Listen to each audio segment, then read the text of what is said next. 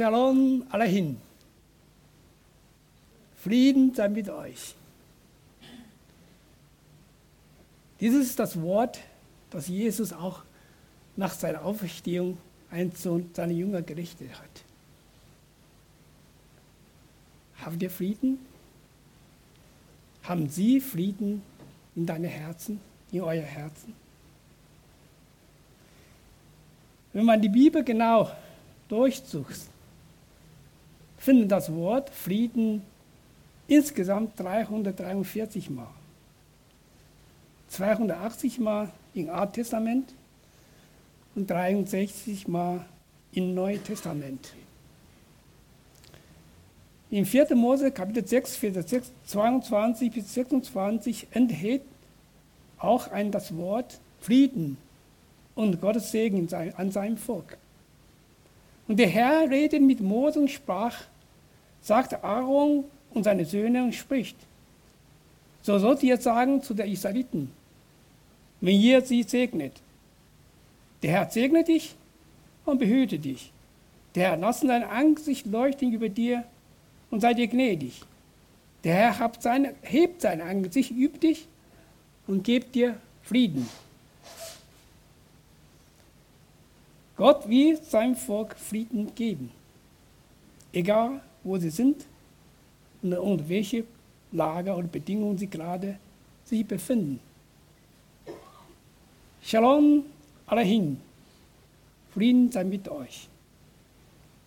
Das ist auch die Botschaft heute, ist auch mein Wunsch an euch alle, dass Gottes Frieden mit euch sei. Im vergangenen Monat haben wir das Segen Gottes in unserer Gemeinde sehr stark gespürt. Gott nicht nur an unserem Sonntag, sondern in der ganzen Woche bei den Geschwistern da. Die Gebete oder Zeugnisse vom persönlichen Erleben mit Gott zeigt Gottes stark Wirken in einzelne Geschwister.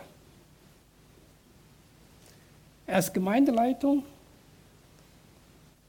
als älteste Gemeinde sind wir auch Gott von ganz Herzen dankbar, dass wir ihn in unserem Alltag erleben dürfen. Manchmal frage ich mich selber, kann man sowas als Zeichen von Erweckung Gottes in unserer Gemeinde sehen? Seit einigen Jahren beten wir um Erweckung im Landeskreis Mühldorf. Wir beten, dass Gott jeder Christen als Zeugnis und als nicht Gottes die Menschen von unserer Umgebung gebraucht.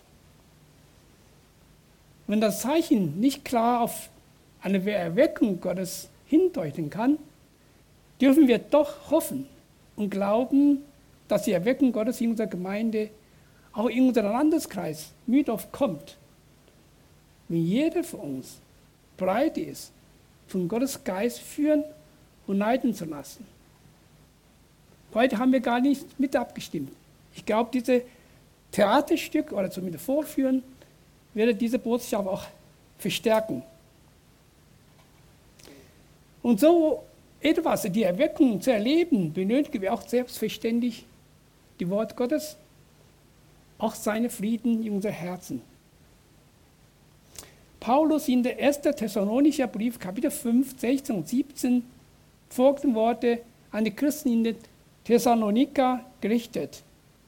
Seid alle Zeit fröhlich, betet ohne, ohne Unterlass, seid dankbar in alle Dinge denn das ist die Willen Gottes in Christus Jesus an euch.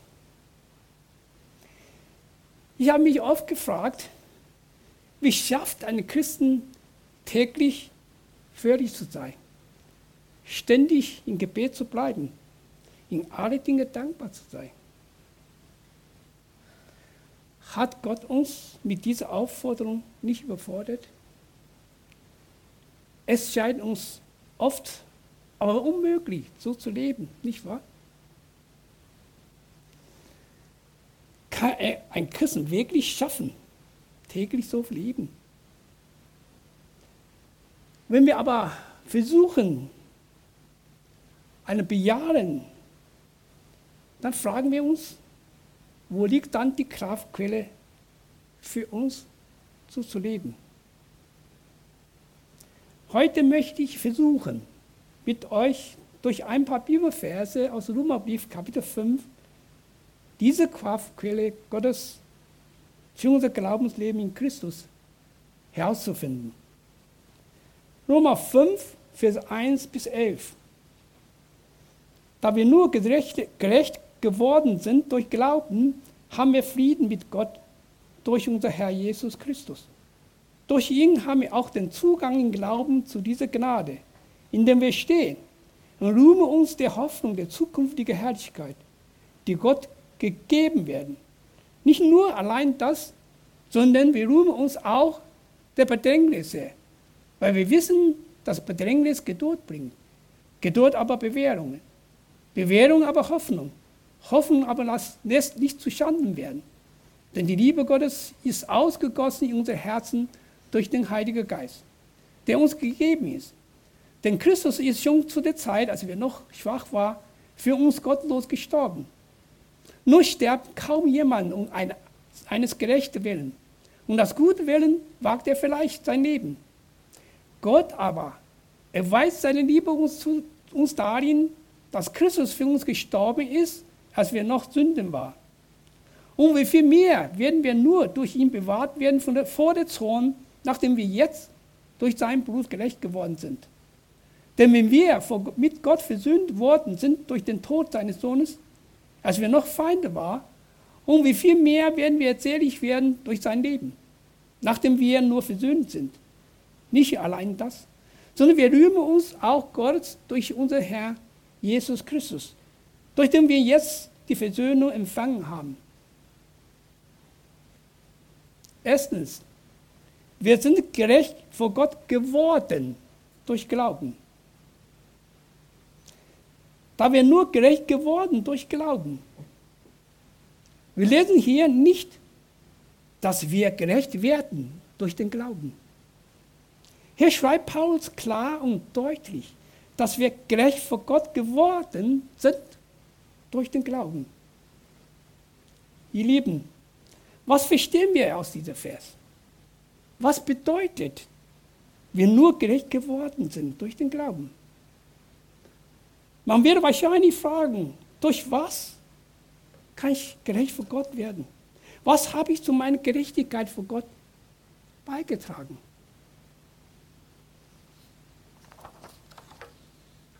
Ihr Lieben, es ist wirklich unglaublich wichtig zu wissen, dass die Christen gerecht vor Gott geworden sind. Allein durch den Glauben an Jesus Christus. Glauben an Jesus Christus allein macht dich und mich gerecht vor Gott. Nicht mehr, nicht weniger. Hier lese ich nicht, dass du durch deine Werke, deine Taten und sonst welche Leistung vor Gott gerecht werden kannst. Oder sonst. Sondern dass du bereits gerecht geworden bist durch Glauben. Du bist gerecht vor Gott, weil du an Jesus Christus glaubst. Wahrscheinlich werde jemand fragen, was ist mit meiner Heiligung? Was ist mit dem Willen Gottes in meinem Leben? Solche Fragen werden immer gerne gestellt. Wenn ein Christ nicht weiß, dass er bereits gerecht vor Gott durch Glauben geworden sind, seid, er wird immer wieder versuchen, durch seine Einstrengungen, seine Tat zu beweisen, dass er eine, eine gute Christ ist und versuchen, die Gerechtigkeit Gottes durch seinen Dienst zu verdienen. Oder um ein gutes Gefühl zu bekommen, dass er nach Gottes Willen gelebt hat. Warum ist es so? Weil wir in einer leistungsorientierten Welt leben. Wir sind so erzogen. Wir kennen nicht anders. Wahrscheinlich haben wir auch als Eltern auch oft unbewusst unseren Kindern so beigetragen, beigebracht.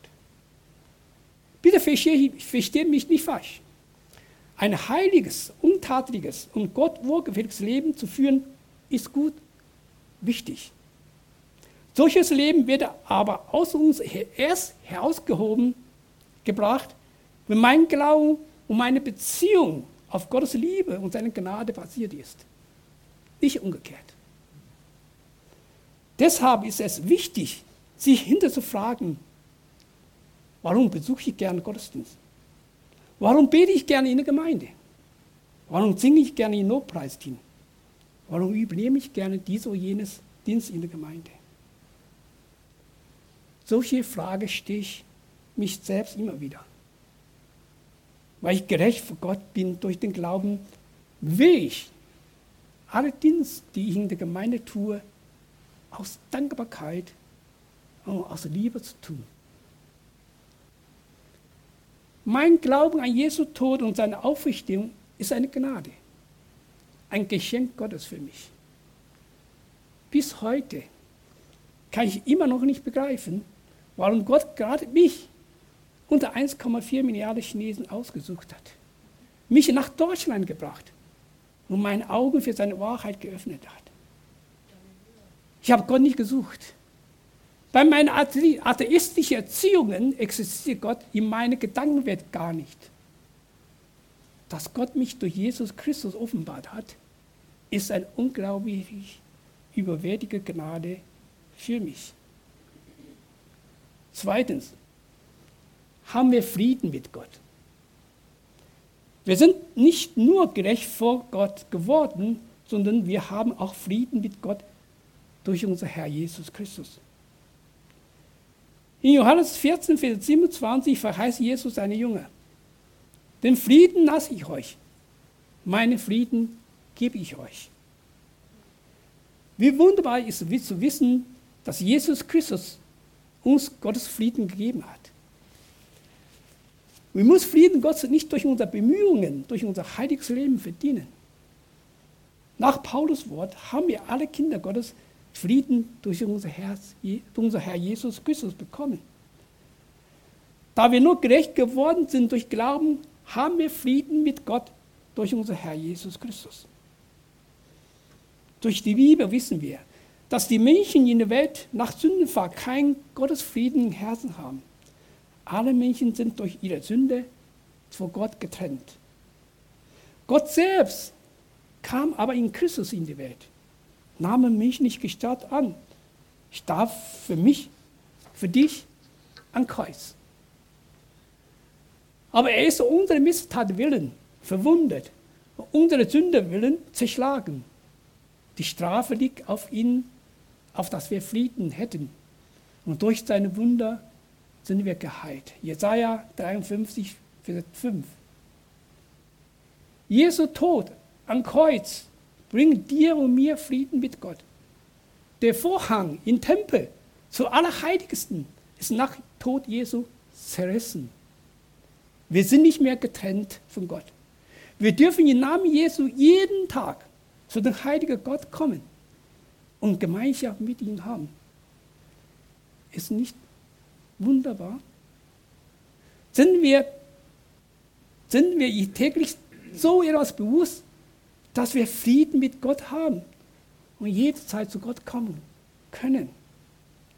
Im Psalm 50, Vers 15, man sagt, viele sagen, das ist eine Telefonnummer von Gott.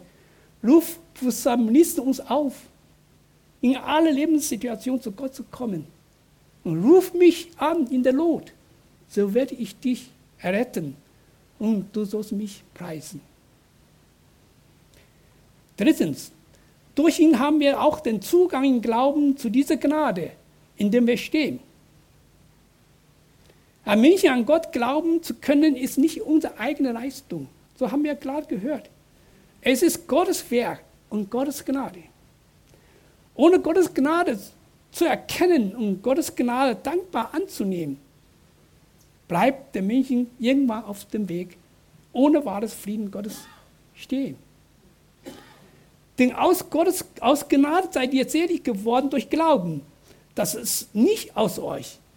Gottes Gnade ist es, ich aus Werke, damit sich nicht jemand rühmen.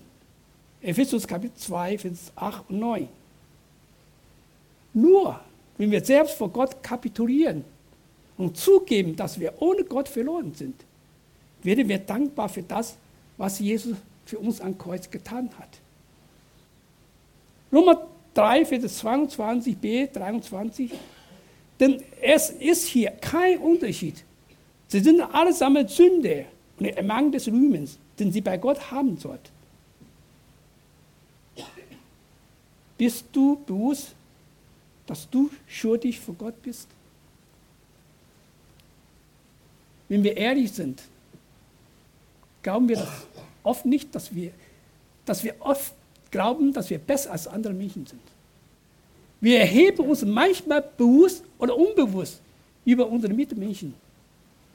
Wir richten sie gerne, statt Erbarmen über sie zu haben, wenn sie Jesus noch nicht angenommen haben. Vor Gottes Augen sind wir nicht besser als die Menschen, die noch nicht an Jesus glauben. Wir sind noch besser dran, weil wir glauben, dass Jesus durch, dass, weil wir glauben, dass Gott durch Jesu Tod uns von unserer Sünde begleitet hat. Nach deutscher Verfassung hat der Bundespräsident Präsident das Begnadigungsrecht. Wenn der Bundespräsident das Begnadigungsrecht gebraucht hat, einen Straftäter zu begnadigen, muss die Straftäter seine Gefängnisstrafe nicht bis zu Ende einbüßen. So begnadige Gott uns Sünder durch unser Herr Jesus Christus, wenn wir an seine Tod und Auferstehung glauben. Statt uns zu ewiger Verdammnis zu schicken, schenkt Gott uns das ewige Leben. Es ist wichtig zu wissen, dass wir Christen allein aus Gottes Gnade leben. Deshalb sollen, können und dürfen wir jeden Tag dankbar sein. Deshalb dürfen wir auch täglich über unser Leben freuen, weil unser Leben in Christus ein Geschenk Gottes ist. Wir sollen lernen, über unser Leben freuen, unabhängig davon, wie unsere Lebenssituation gerade aussieht. Durch die Bibel, durch Gottes Wort erkennen wir, dass wir hier kleine, bleibende Stadt auf Erde haben. So eine zukünftige suchen wir. Deshalb wünsche ich, dass wir versuchen, aufzuhören, über unsere Lebensumstände zu klagen aufzuhören, den Reichtum in der Welt so viel wie möglich aufhäufen. Wir Christen sollen lernen, dankbar zu sein für das, was Gott uns schenkt. Wir sollen unsere Zeit für Gott, für unsere, für unsere Wörter für sein Wort investieren. So können wir Jesus Christus mehr und mehr erkennen und ihnen ähnlich werden. Aus Gottes Wort wissen wir, dass Satan der Herrscher der Welt ist. Als Christen kämpfen wir jeden Tag nicht gegen unsere Umstände, auch nicht gegen unsere Mitmenschen, sondern gegen Mächte der Welt. Wir sollen keine Zeit für die Ungerechtigkeit der Welt zu verlieren. Stattdessen sollen wir die Barmherzigkeit Gottes unserer Mitmenschen durch unser Leben bezeugen. Im Himmel bei Gott wird herrlich und schön. Das ist unsere Hoffnung. Deshalb rühmen wir uns der Hoffnung der zukünftigen Herrlichkeit, die Gott uns schenken wird. Viertens, wir rühmen uns auch der Bedrängnisse. Ich kann behaupten, dass Christen, jeder von uns, täglich mit unterschiedlichen Bedrängnissen aller Art konfrontiert sind. Wir haben, René und ich hatten nicht abgesprochen. Ich glaube, das leben wir auch nicht großartige Bedrängnisse, auch kleine Sachen in einem Alltag. Als ich gestern über heutige Predigt nachdachte, wollten meine Frau Chihuahua unbedingt mit mir einige Einkäufe erledigen. Der Unfrieden kommt sofort in mir, weil ich glaubte, dass ich meine Gedanken dadurch gestört würde. Ich spüre sofort Unfrieden auch in mir. Ich hätte sofort innere Stimme aber gehört. die spricht zu mir. Ja, du wirst morgen über Gottes Frieden predigen, aber du selbst gerade keinen Frieden hast. Was ist los mit dir? Kannst du jetzt versuchen zu praktizieren, was du morgen die Geschwister in der Gemeinde sagen wirst? Ich habe entschieden, die Wünsche Jehovah nachzugeben. Der Frieden kommt wieder in mein Herz ein. Frieden Gottes in uns. Unzufriedenheit wird uns durcheinander bringen, wenn wir sie zulassen. Ihr Lieben, durch den Glauben an Jesu Tod und seine Auferstehung sind wir aber nicht sofort bei Himmel in Gott, bei Gott im Himmel. Wir leben noch in dieser Welt. Ein wunderbares Lied von Abed Freya beschreibt diesen Zustand ganz zutreffend. Zwischen Himmel und Erde. Zwischen Himmel und Erde ist ein Riss und ein Kampf zwischen Licht und Finsternis. In dieser Zwischenzeit, in dieser Zwischenzeit. Zwischen Himmel und Erde sind wir noch. Und das, was wir nicht wollen, tun wir doch. In dieser Zwischenzeit. In dieser Zwischenzeit. Mitte in dieser Welt. Doch nicht von dieser Welt. Wir gehören zu dir, doch sind wir noch hier. Jesus weiß, was es für uns bedeutet, unser Glaubensleben in dieser Welt zu bewahren. Es ist ein Kampf, der uns täglich herausfordert. Vor seinem Einzug ins Jerusalem betet Jesus seine, zu seinem Vater, ich bin nicht mehr in der Welt. Und ich komme zu dir, heiliger Vater, erhalten sie in deinem Namen, den du mir gegeben hast, dass sie seien wie wir. Ich bitte dich nicht, dass du sie aus der Welt nimmst, sondern dass du sie bewahrst vor der Bösen. Johannes 17, 15, 11 und 15. Weil unser Herr in seinem Gebet uns beisteht, dürfen wir lernen, über die Bedrängnisse in der Welt üben. Weil wir wissen, dass Bedrängnis uns Geduld bringt. Geduld aber Bewährungen. Bewährung aber Hoffnung. Hoffnung aber lässt nicht zustande werden, denn die Liebe Gottes ist ausgegossen in unser Herzen durch den Heiligen Geist, der uns gegeben ist. Fünftens, wir erkennen die Liebe an uns durch den Heiligen Geist. Durch Glauben an Jesus Christus empfangen wir Christen den Heiligen Geist, wie unser Herr Jesus verheißen hat. Der Heilige Geist bezeugt unser Geist, dass Gott uns liebt. Die Liebe Gottes zu dir und zu mir ist einseitig. Wer Geist Gottes aber nicht hat, kann diese Liebe Gottes nicht verstehen, nicht begreifen. Es ist wieder Gottes Gnade, dass er uns seinen Geist gegeben hat, sodass wir die Liebe Gottes durch Jesu Tod an uns erkennen und persönlich annehmen können.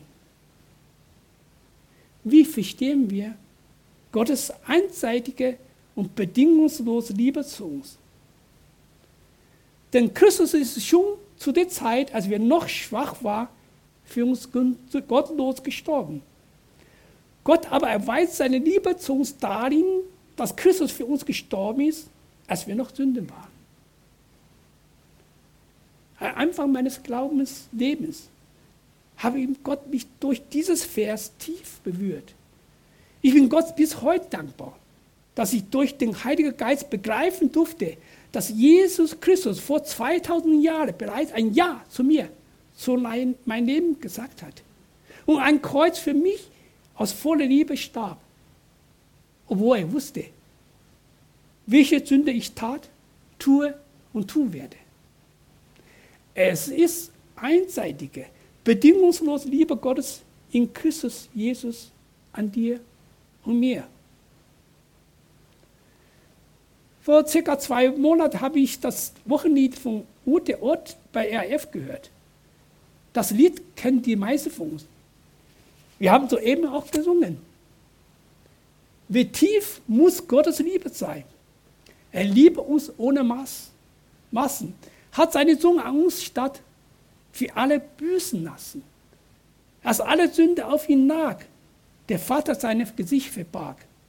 Als er, der Auserwählte, starb, gab er uns neues Leben. Ich schaue auf den Mann am Kreuz, kann meine Schuld dort sehen. Und vor Beschämung sehe ich mich bei der Sporte stehen. für meine Sünde hing er dort. Sie brach ihm unser Leben. Sein Sterben hat sie ausgelöscht. Ich weiß, mir ist er vergeben. Ich werde keine Macht der Welt und keine Weisheit tauen. Auf Jesu Tod und Auferstehen will ich mein Leben bauen. Ich habe das alles nicht verdient. Ich lebe durch seine Gnade. Sein Blut bezahlt für meine Schuld, damit ich Leben habe. Ihr Lieben, ich wünsche uns, dass wir diese einseitige, bedingungslose Liebe Gottes in Christus wirklich verstehen und begreifen. Gott liebt dich. Gott liebt uns. Wenn wir in Gottes Liebe bleiben, brauchen wir auch keine Angst vor dem Gericht Gottes haben. Und wie viel mehr werden wir nur durch ihn bewahrt werden vor der Zorn, nachdem wir jetzt durch sein Blut gerecht geworden sind. Denn wenn wir vor Gott, wenn wir mit Gott versöhnt worden sind durch den Tod seines Sohnes, als wir noch Feinde waren, und wie viel mehr werden wir selig werden durch sein Leben, nachdem wir nur versöhnt sind. Ihr Lieben, es ist wirklich wunderbar zu wissen, dass wir die Versöhnung mit Gott durch Jesus Christus und seine Auferstehung empfangen haben. Wir leben noch, leben noch in dieser Welt.